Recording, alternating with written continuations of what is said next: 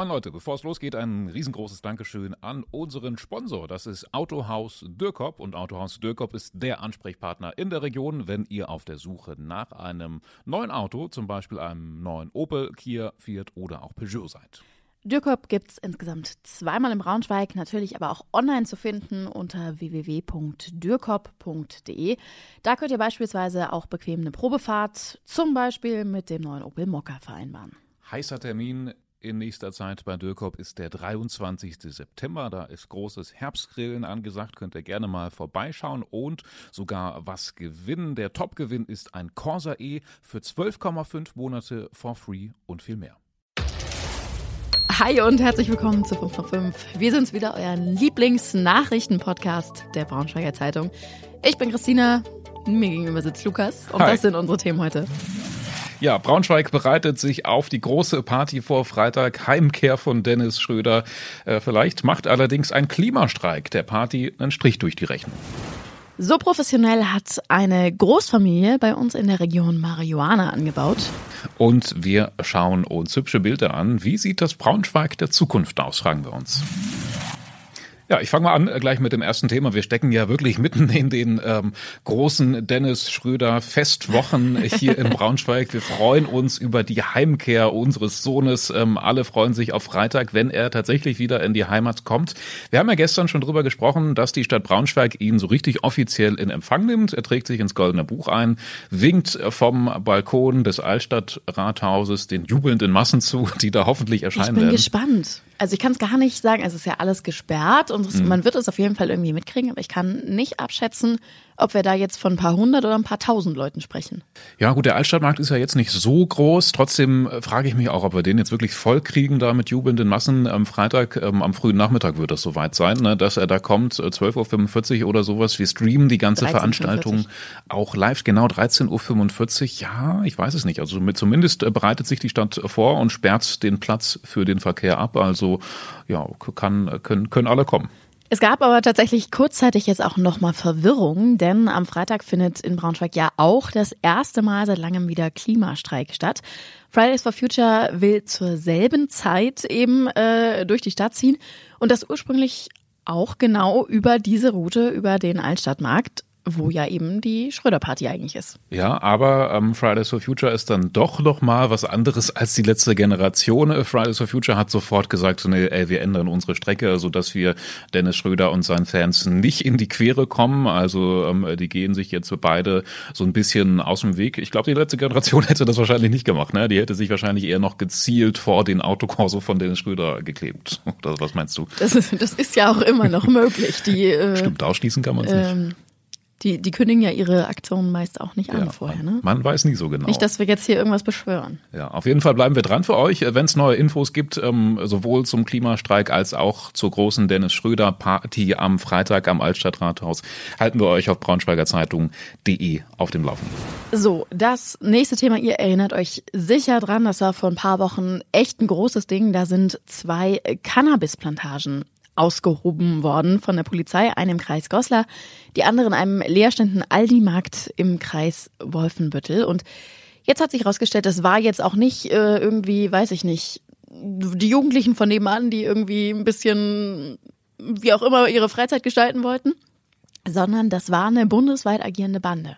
Und diese Bande hat sowas von professionell gearbeitet und hat diesen illegalen Anbau ähm, wirklich so professionell betrieben, dass sie damit unfassbar viel Geld äh, verdient haben. Deswegen war das damals, da ist es auch schon so ein bisschen äh, rausgekommen, ähm, äh, was die Polizei da entdeckt hat, ein echt großes Ding. Ähm, ich glaube, es war sogar die größte illegale Plantage, die in Niedersachsen jemals ausgehoben wurde. Das ist schon ein krasses Ding und jetzt starten eben die Prozesse gegen diejenigen, die da beteiligt waren. Elf Personen sind angeklagt. Sie gehören alle zu einer albanischen Bande aus Nordrhein-Westfalen. Ja, genau. Lukas hat es ja gerade schon gesagt. Die haben wirklich viel Geld gemacht. Also die haben bundesweit wohl Millionen mit diesem Grasanbau verdient. Ja, ich, ich frage mich jetzt vor allem, ob ähm, Teile der Bande noch weiterarbeiten, die eben noch nicht entdeckt wurden. Ne? Also wenn die wirklich bundesweit agieren, agiert haben. Und wenn es eine große Familie war, dann haben die doch bestimmt jetzt immer noch irgendwo heimlich ein paar, Plantagen. Ähm, die Ermittler sind denen nur noch nicht auf die Schliche gekommen. Ne? Möglich wäre es zumindest.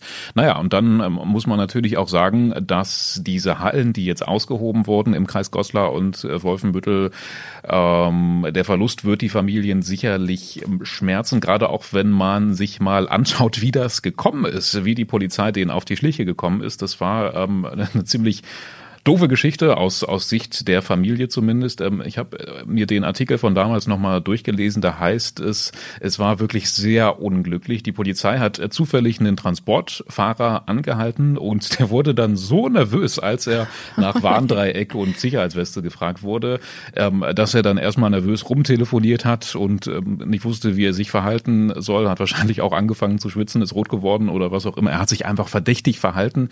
Die Polizei hat ihn dann erstmal ziehen lassen, aber hat eben schon gemerkt, irgendwas stimmt mit dem Jungen nicht, ist ihm heimlich gefolgt, ja, und dann eben direkt zur Plantage in Liebenburg, die in einer ehemaligen Wurstfabrik, Wurstkonservenfabrik oder so gelegen war. Ja, genau, das war nämlich die Masche dieser Bande eigentlich voll das simple Geschäftsmodell. Also die haben im ganz großen Rahmen in ganz Deutschland irgendwie leerstehende große Immobilien angemietet und die dann eben mit profitablen Indoor-Plantagen ausgestattet. Und das eben in so einem professionellen Rahmen, dass die astronomisch viel Geld damit verdient haben. Den ganzen Bericht verlinken wir euch in den Shownotes. Lohnt sich auf jeden Fall da nochmal reinzulesen. Wie sieht das Braunschweig der Zukunft aus? Diese Frage haben wir zum einen natürlich letzte Woche unserem Oberbürgermeister Thorsten Kornblum gestellt. Hört da gern noch mal rein, was er dazu gesagt hat. Das ist eine wirklich spannende Sonderfolge über ihn, seine Person und über seine Pläne mit unserer schönen Stadt Braunschweig. Es gibt jetzt aber darüber hinaus auch eine neue Broschüre, in der es um die Zukunft Braunschweigs geht. Genau, beziehungsweise eher um die Zukunft des Braunschweiger Verkehrs. Die Broschüre ist nämlich vom VCD, also dem Verkehrsclub Deutschland.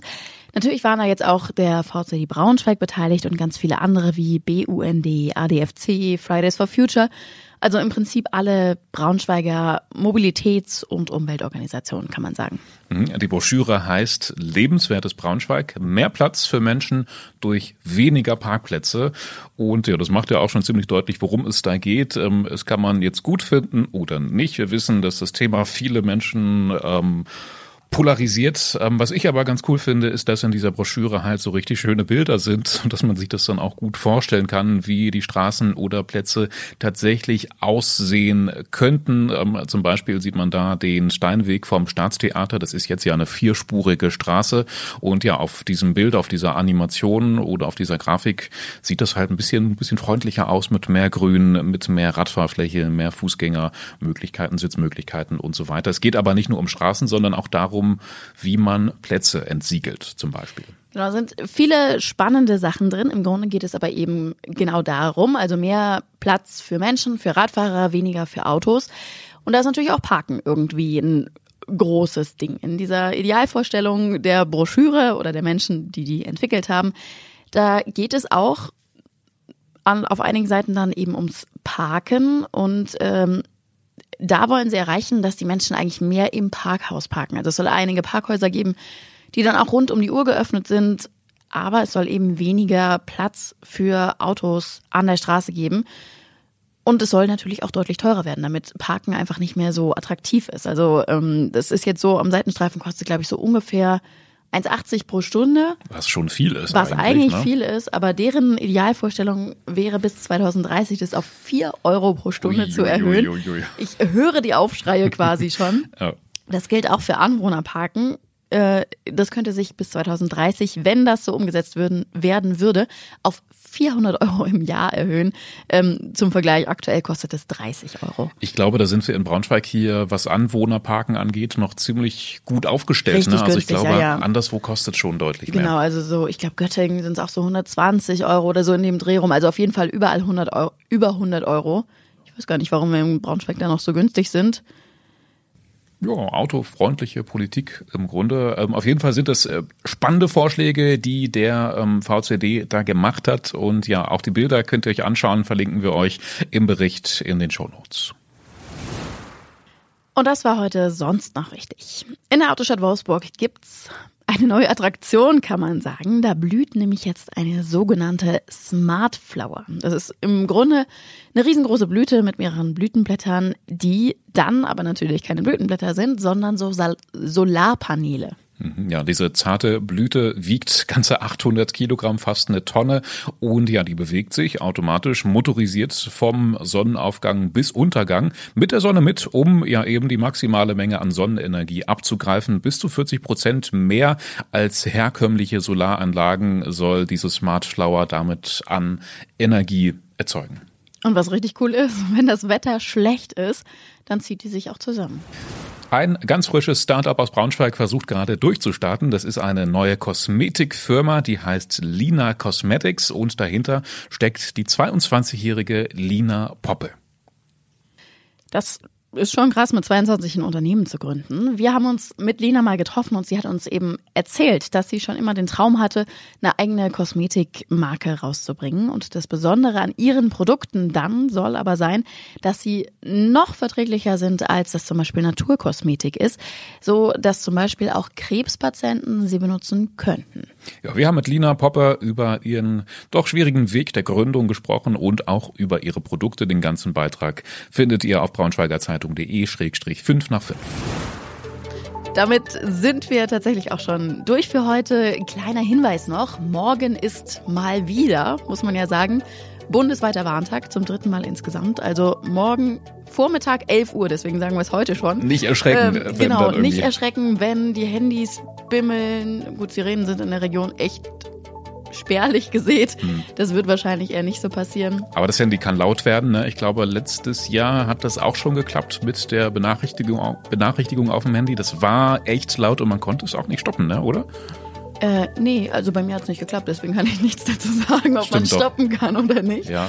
Ähm, nee, im Dezember war das genau. Da war der letzte Warntag, der hat ja schon deutlich besser geklappt als dieser allererste, der so ein mhm. richtiger mhm. Fail war. Morgen also nochmal. Wir sind zuversichtlich. Ähm, dass es diesmal klappt. Ist ja durchaus wichtig, dass es diese Tests gibt. Insofern werden wir das gespannt ähm, beobachten. Ähm, ich werde dann zumindest schon wach sein. nicht, nicht vom Wecker. davon, davon. Vom Computer an der Arbeit aufgeschreckt. ja. Schöne Bilder im Kopf. Wir freuen uns, wenn ihr morgen wieder dabei seid. Ähm, das war die heutige Folge von Mittwoch. Morgen wieder 5 nach 5 für euch am Start. Falls ihr Nachrichten an uns schreiben wollt oder so, wisst ihr, wie ihr euch bei uns melden könnt. Ansonsten freuen wir uns, wenn ihr eine Bewertung da lasst und ein Abo. Genau. Schönen Feierabend euch. Bis dann. Tschüssi. Tschüssi.